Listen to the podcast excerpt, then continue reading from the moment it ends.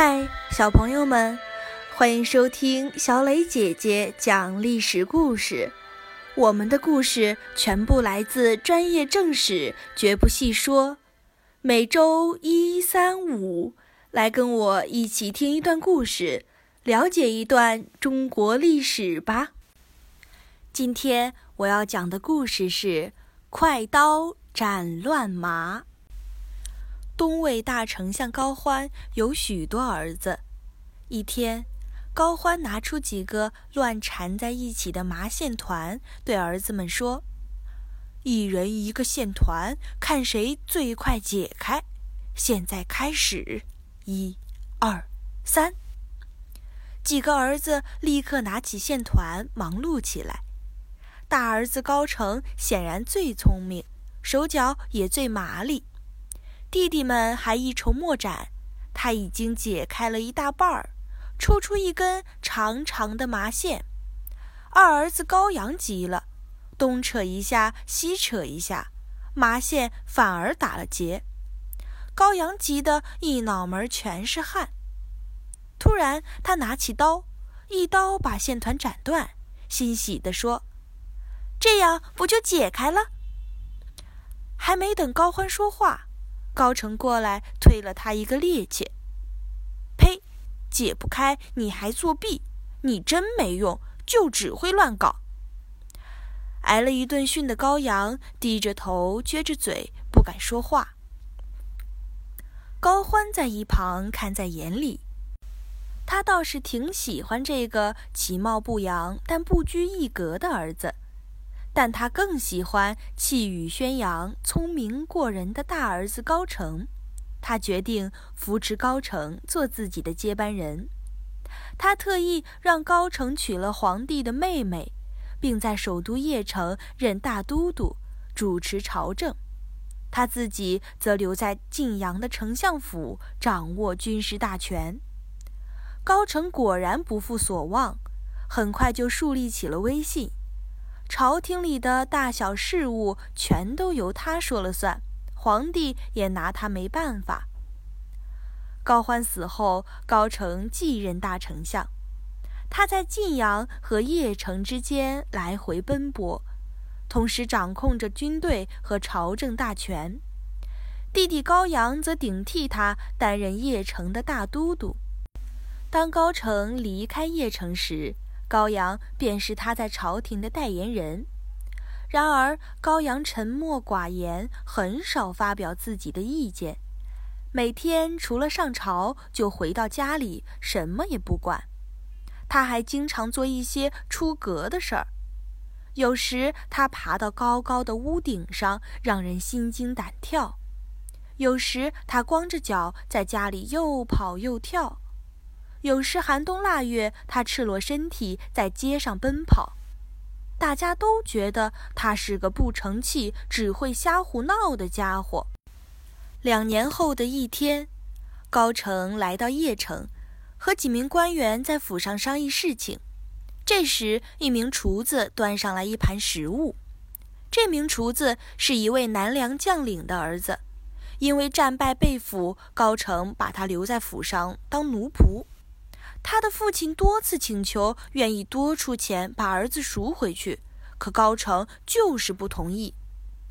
高成看了厨子一眼，对几名官员说：“昨天我就梦见这个家伙拿刀要杀我呢，我可不能轻饶了他。”厨子吓得浑身哆嗦，不敢说话，低着头慢慢退了出去。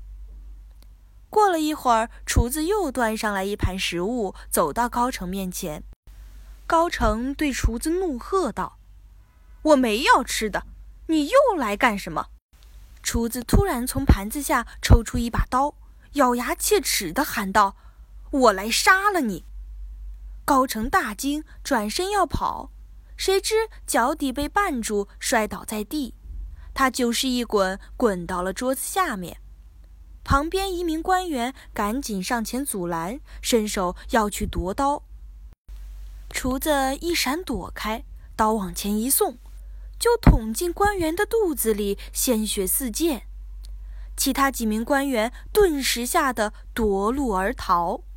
厨子上前一步，一下把桌子掀飞，冲着高城砍了下去。消息传到高阳府上，人人震惊，不知所措。高阳却神色不变，立刻率领一支卫队赶到现场。他下令封锁路口，不准任何人出入。然后他和卫队进去，两下把厨子杀了，平定了变乱。过了一会儿，高阳出来，很平静地对大家说：“这是一场小意外，我哥只受了一点轻伤，并无大碍，大家都放心吧。”高阳开始指挥处理后事，全都安排得非常妥当。高阳的表现和以前截然不同，所有人都惊讶不已。三天后。高阳率领八千名士兵在皇宫外集合。他进入宫殿，向皇帝禀报：“我有些家事需要处理，我要回一趟晋阳。”说完，他拜了两拜，便转身离去。皇帝惊得目瞪口呆，望着高阳的背影，自言自语：“看样子，这个家伙……”比高城还要可怕呀！高阳到了晋阳，立刻召集文武百官，由他代理高城处理丞相府的各种事务。高阳处理事务时神采飞扬，反应敏捷，总能一下就指出问题的要害，而且考虑得十分周全。所有人都对他刮目相看，非常信服。到这时，高阳才宣布高城的死讯。第二年正月，二十四岁的高阳正式继任为丞相。两个月后，又被封为齐王。可是高阳在晋阳，皇帝在邺城，许多朝廷的事无法完全掌控。一些官员便劝高阳自己当皇帝。高阳去问母亲，母亲说。你的父亲和哥哥都是龙虎一样的英才，们都没有当皇帝，你凭什么当皇帝呢？高阳把母亲的话说给官员们听。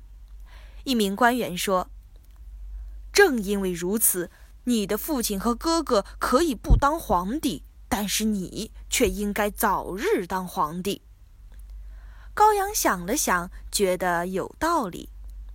不久，他便从晋阳出发，前往邺城。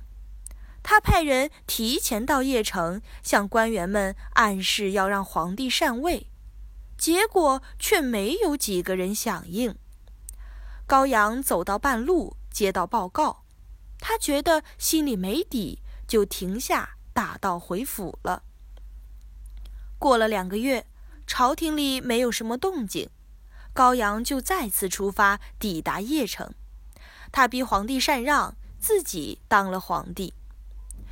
不拘一格、快刀斩乱麻的高阳，改国号为齐，历史上称为北齐。东魏灭亡了。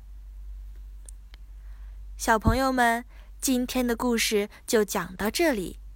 你来说说，解开线团。通常的目的是考验一个人的耐心和仔细，高阳却不耐烦的一刀把线团斩断。你认为羔羊算是解开了线团吗？为什么呢？欢迎留言说出你的看法。感谢你的收听，我们下个故事再会。